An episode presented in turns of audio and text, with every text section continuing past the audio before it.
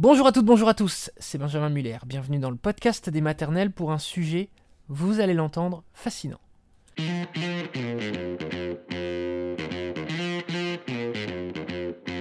Ce sujet fascinant, on parle des grossesses imaginaires. Alors vous vous dites quoi? Qu'est-ce qu'il raconte Grossesse imaginaire Oui, oui, vous allez tout comprendre avec Estelle et juste après avec un psychiatre qui est également chercheur, Dr Hugo Botman. C'est parti.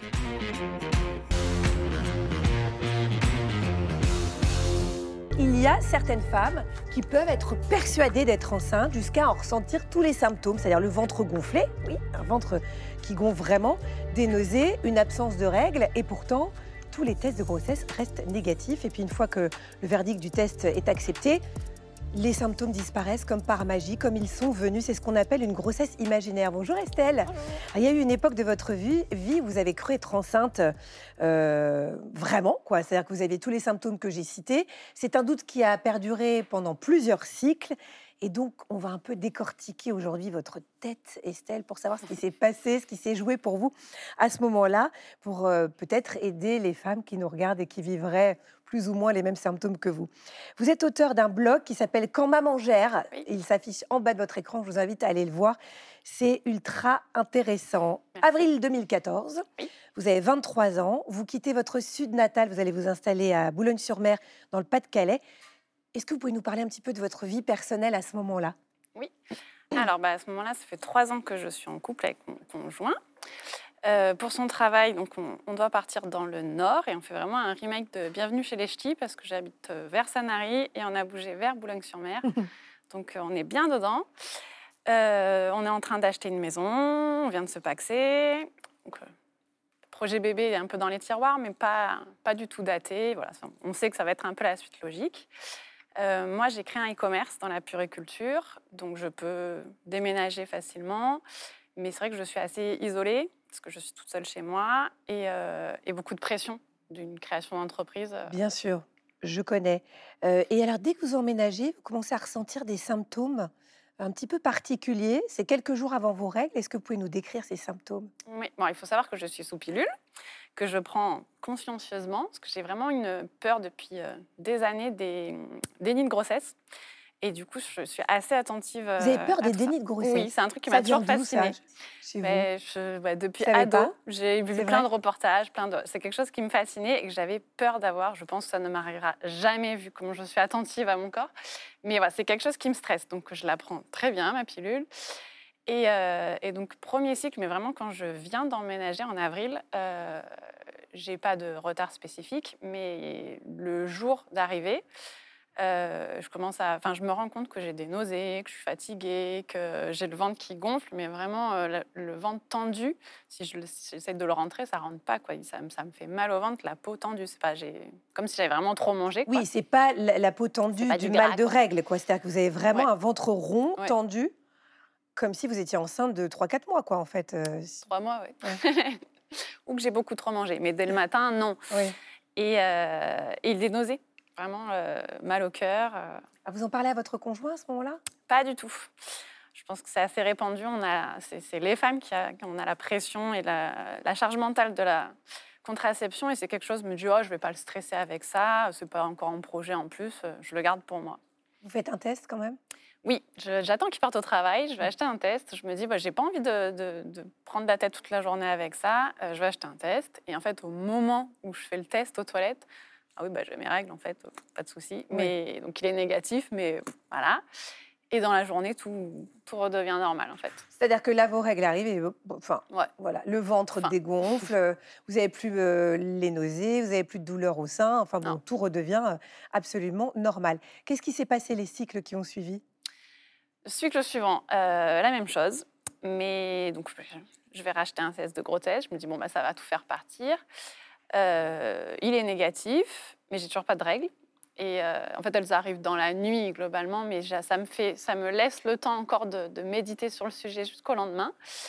Et, je sens que ça commence déjà Le test ne m'a pas rassurée plus que ça, en fait. Quoi. Donc ça commence déjà à monter un peu en crescendo, on va dire.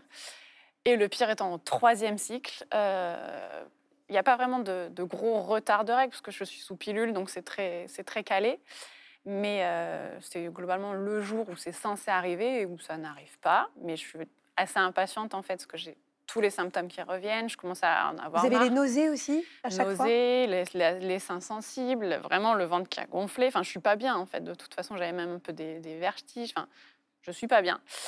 Et, euh, et ça commence à m'énerver en fait de toute façon. Donc je fais un test, il est négatif, il se passe rien. Et je, me rappelle d'aider une grossesse. Je me renseigne sur Internet. Globalement, quand on est sous pilule, on peut avoir en plus un cycle euh, et que ça passe inaperçu. Donc en fait, ça me laisse dans mon truc. Je- non mais en fait, je suis vraiment enceinte. Et je suis, en fait, je suis énervée, je suis, stressée. Et, euh, et je me dis, bon, bah, le test ne me rassure pas, je vais aller faire une prise de sang, que je fais totalement à mes frais. Je ne suis pas allée voir un médecin, je voulais que ce soit rapide. C'est Mhm. vraiment dans le- dans l'urgence, il faut que je, que je sache. Et donc, je fais une prise de sang, elle est négative, et là, je me dis, bon, il y a un problème quand même. Là, c'est- ça fait trois fois d'affilée que, tu es persuadée d'être enceinte, c'est pas le cas, Euh, il y a un truc qui tourne pas rond dans ta tête. Quoi. Oui, enfin, en tout cas, c'est c'est très perturbant. Ça, on vous comprend. Euh, à ce moment-là, est-ce que vous en parlez à votre conjoint quand même, à Oui. votre médecin, à euh, quelqu'un de votre entourage? Oui, et là, je me décide, je- au bout d'un moment, il faut que j'en parle. Euh, donc, j'ai l'impression que je suis, un peu folle. Il y a un problème. euh, donc, j'en parle à mon conjoint. Je prends rendez-vous chez le médecin. Le médecin me met sous anxiolytique. Je ne comprends pas. Je ne suis pas stressée. Pas du tout. Je vois pas le, Tout va vois bien. pas le problème. Euh, donc, c'est pas ça que j'ai envie. Moi, j'ai plutôt envie de, de voir un psy et de tester l'hypnose. Donc, euh, je cherche un peu. Je connais pas cette ville, je viens d'y arriver. Et on m'oriente vers une, une hypnothérapeute, mais qui est enceinte. La bonne idée. Euh, donc, je fais quand même quelques séances. Je lâche pas du tout prise, ça prend pas, mais ça me fait quand même, euh, ça me fait quand même travailler sur le ben, pourquoi, Mhm. pourquoi il m'arrive ça. Et c'est assez évident que sans, sans avoir besoin de, de réfléchir très longtemps, j'ai envie de fonder ma famille. Oui, c'est ça. Donc, euh, tout à coup, en fait, votre, votre corps parle à votre Ouais. place, à la place de votre tête. C'est Mm. regarde, ça serait bien. Et l'été passe. En septembre 2014, vous allez tomber enceinte. Malheureusement, euh, cette grossesse va se solder par une fausse couche. Fausse couche que vous traitez évidemment. Et puis au rendez-vous de suivi, vous découvrez que vous êtes enceinte. C'est-à-dire qu'en fait, vous faites une fausse couche, vous devez vous faire suivre forcément suite à cette fausse couche. Et là, on vous dit, ben, vous êtes enceinte. En novembre 2015, vous accouchez d'Emma. Et c'est le bonheur. Comment s'est passée votre grossesse avec tout ce qui s'était passé avant? Est-ce que vraiment vous êtes dit, ah bah oui, là, je suis à ma place, c'est vraiment ce que je voulais? Ben, oui, je suis vraiment, je, je tombe enceinte après, après un événement assez traumatique quand Bien même. sûr. Euh, et hum, je pense que elle, euh, déjà in utero, elle, elle, s- elle s'est manifestée. Donc j'avais en fait un taux BACG qui était très élevé. J'avais beaucoup de symptômes de grossesse. Euh, Enfin, là où sur le- la grossesse de la fausse couche, j'avais des douleurs ligamentaires, ce qui n'était au final Mm. pas très bon signe. Euh, là, j'avais des nausées, j'avais un goût de ferraille dans la bouche et j'ai surtout dormi. En fait, euh, premier trimestre, euh, dors. J'ai fait Mhm. passer cette période-là et, euh, et vraiment, j'avais la sensation que j'avais beaucoup de symptômes et que j'étais trop contente de les avoir. C'était vraiment, euh, t'es bien enceinte. C'est Genre, ça. Maman, je Vous suis étiez- là. Vous étiez habitée Voilà. par la petite Emma. Qu'est-ce qui s'est passé l'été 2018, Estelle? Alors, donc tout allait bien. On décide de lancer un deuxième enfant. Euh, mais monsieur change d'avis après que j'ai retiré mon stérilet. Euh, sauf que c'était trop tard. Euh, la nature, elle s'était redémarrée à fond et j'étais déjà enceinte en fait. Et donc, ben, l'annonce de cette grossesse, c'est l'effet d'une bombe et on se sépare. Donc là, vraiment. Quelle déflagration Comment Ouais. vous avez réagi alors à ce moment-là? Mal. Mm. Euh, ça a été vraiment l'effet d'un. Le, le ciel me tombe sur la tête. Moi, je parle de- d'attentats émotionnels. C'est vraiment comme ça que je l'ai vécu. Je venais d'y avoir les attentats, donc euh, c'était un peu similaire. Et, euh, mais je prends. C'est un peu mon mécanisme de défense. Je prends tout ça, je mets dans un tiroir, bulldozer, j'avance et je m'en occupe pas du tout. Donc, j'ai- pas traité la fausse couche, j'ai pas traité la séparation, j'ai pas traité l'IVG. Ah oui, Et donc vous avez décidé de ne pas le je- garder. Je, ne garde pas Oui, ce, ce bébé, décision très difficile. Et, et j'avance. Je rencontre quelqu'un, euh, j'a- j'avance dans ma vie, je redéménage dans le sud. Donc hop, on revient à la maison. Euh, je me resépare et ça tombe encore à la rentrée, donc en septembre. Et ça recommence. Je recommence à avoir le ventre qui gonfle. Vous recommencez à avoir Ouais. des, des faux symptômes de grossesse. Ouais, mais alors là, je m'en rends pas compte que j'ai, je vis un peu à 100 à l'heure. Je suis plus du tout dans l'écoute de mon corps et je suis pas, je suis sous euh, stérilée, donc je regarde pas mes cycles. C'est un peu, c'est bon, c'est géré. Et je me rends compte, peut-être au bout de 10 jours, j'ai Ah, bah, j'ai pas eu mes règles en fait. Et Ah, bah, je suis fatiguée, j'ai de la nausée, j'ai le ventre gonflé. Mais vraiment, tout qui arrive d'un coup, euh, mais après coup. Donc je me dis bah, Zut, j'ai loupé quelque chose. Donc je fais un test, il est négatif. mais même en ayant le test négatif, si je mets les mains sur mon ventre, je sens mon ventre bouger. C'est-à-dire qu'en plus, comme maintenant vous connaissiez Ouais. la sensation, puisque vous avez déjà eu vraiment un bébé, là vous aviez ce qu'on appelle des mouvements fantômes, quoi, en fait. Ouais, je, sens mon ventre bouger. C'est fou. Ça va se reproduire après, ces symptômes? Oui, tous les ans, en septembre. Euh, clairement en septembre, ça peut arriver un petit peu d'autres fois, mais septembre tous les ans, ça loupe pas. Hum, Ça Comment vous expliquez ça aujourd'hui alors? Ben, en fait, donc j'ai eu trois vraies grossesses euh, et deux grossesses sur trois, donc la fausse couche, l'IVG, ont commencé en septembre. Donc c'est pas très compliqué de faire le lien. Je m'en suis pas assez occupée, j'en ai pas assez parlé. Euh, ben, mon corps me rappelle tous les ans qu'il s'est passé ça. C'est ça, vous pensez que c'est vraiment la date anniversaire qui fait qu'à chaque C'est fois. la date anniversaire. Donc là, en septembre euh, 2022, vous avez eu aussi des, des symptômes? Alors bon, maintenant, j'ai enfin pris le temps de, de, de voir des spécialistes, de voir des psys, de faire des thérapies, d'en parler autour de moi, d'en parler sur mon blog, de libérer la parole, de voir que je ne suis pas seule à, à vivre ça, que je ne suis pas complètement folle, peut-être un peu, mais pas complètement. Non, pas du tout, je pense. Et, et du coup, maintenant, en fait, euh, je sais. Donc, euh, ça arrive. Je, oui, oui, je sais. Tu, tu- tu te manifestes, euh, je le sais. Et ça repart. Je fais plus, j'ai plus besoin de faire de tests. ça, ça, euh, vous, ça ne vous perturbe plus euh, comme avant. Qu'est-ce que vous vouliez passer comme message ce matin, Estelle? Ben, pour moi, ce qui est vraiment important, c'est de- d'en parler. J'ai attendu, j'ai trop intériorisé. C'est pas, c'est pas à nous femmes de prendre cette charge mentale et cette culpabilité et cette pression-là. Donc, il ne faut pas hésiter à en parler. On n'est clairement pas toute seule à le vivre. Et, euh, et de consulter si ça dure.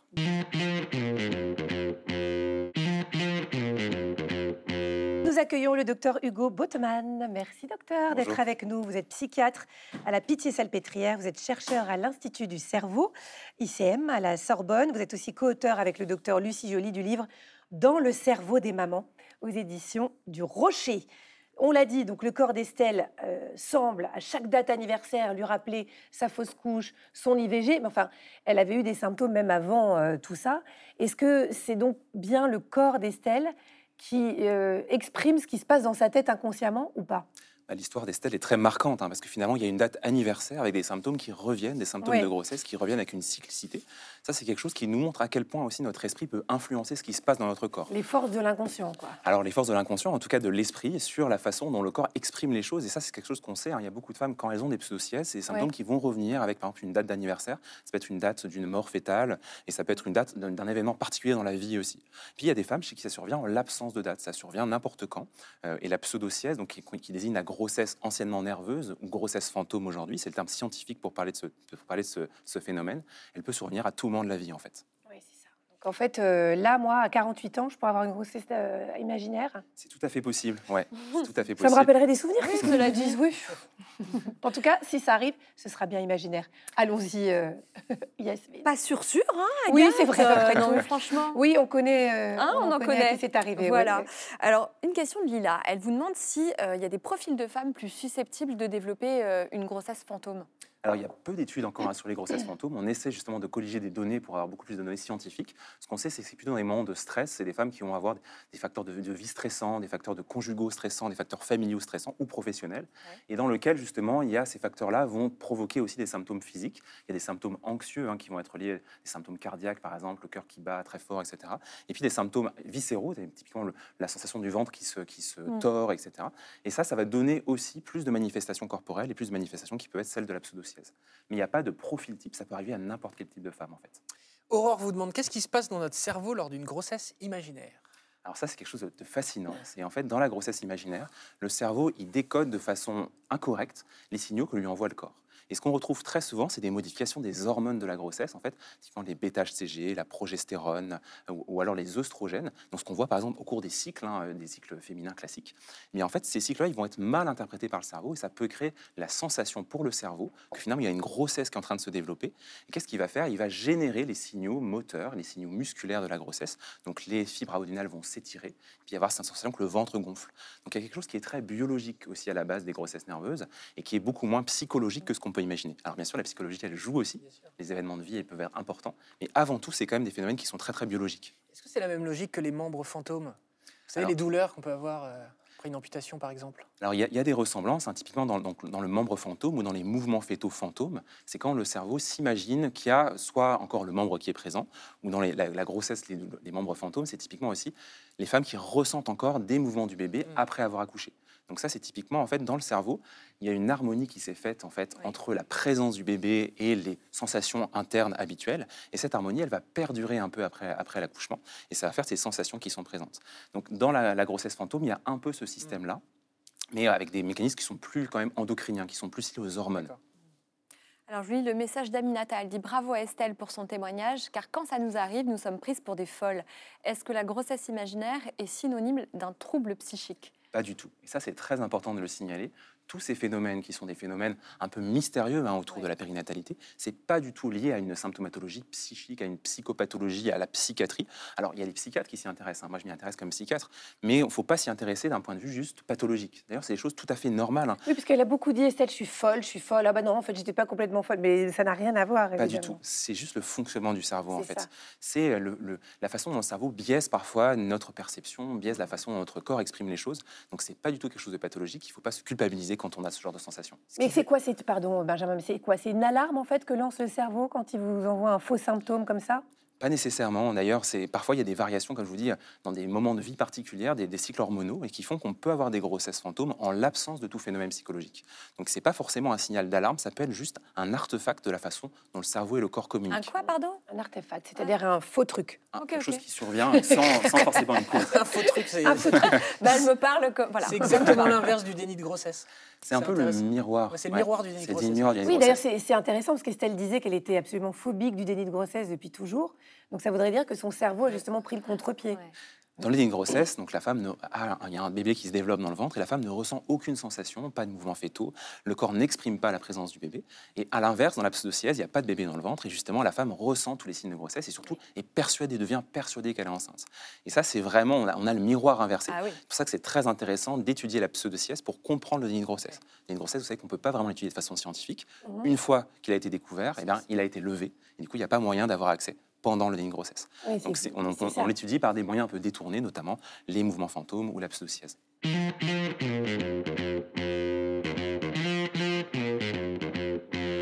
Merci docteur Botman et merci à Estelle d'être venue dans la maison des maternelles. Voilà, c'est la fin de cet épisode du podcast des maternelles. N'hésitez pas à écouter les autres épisodes, il y en a plein, il y en a pour tous les goûts, tous les thèmes, tous les formats, toutes les formes, donc vous pouvez vraiment vous faire plaisir sur le podcast des maternelles disponible gratuitement bien sûr sur toutes les plateformes. Au revoir tout le monde.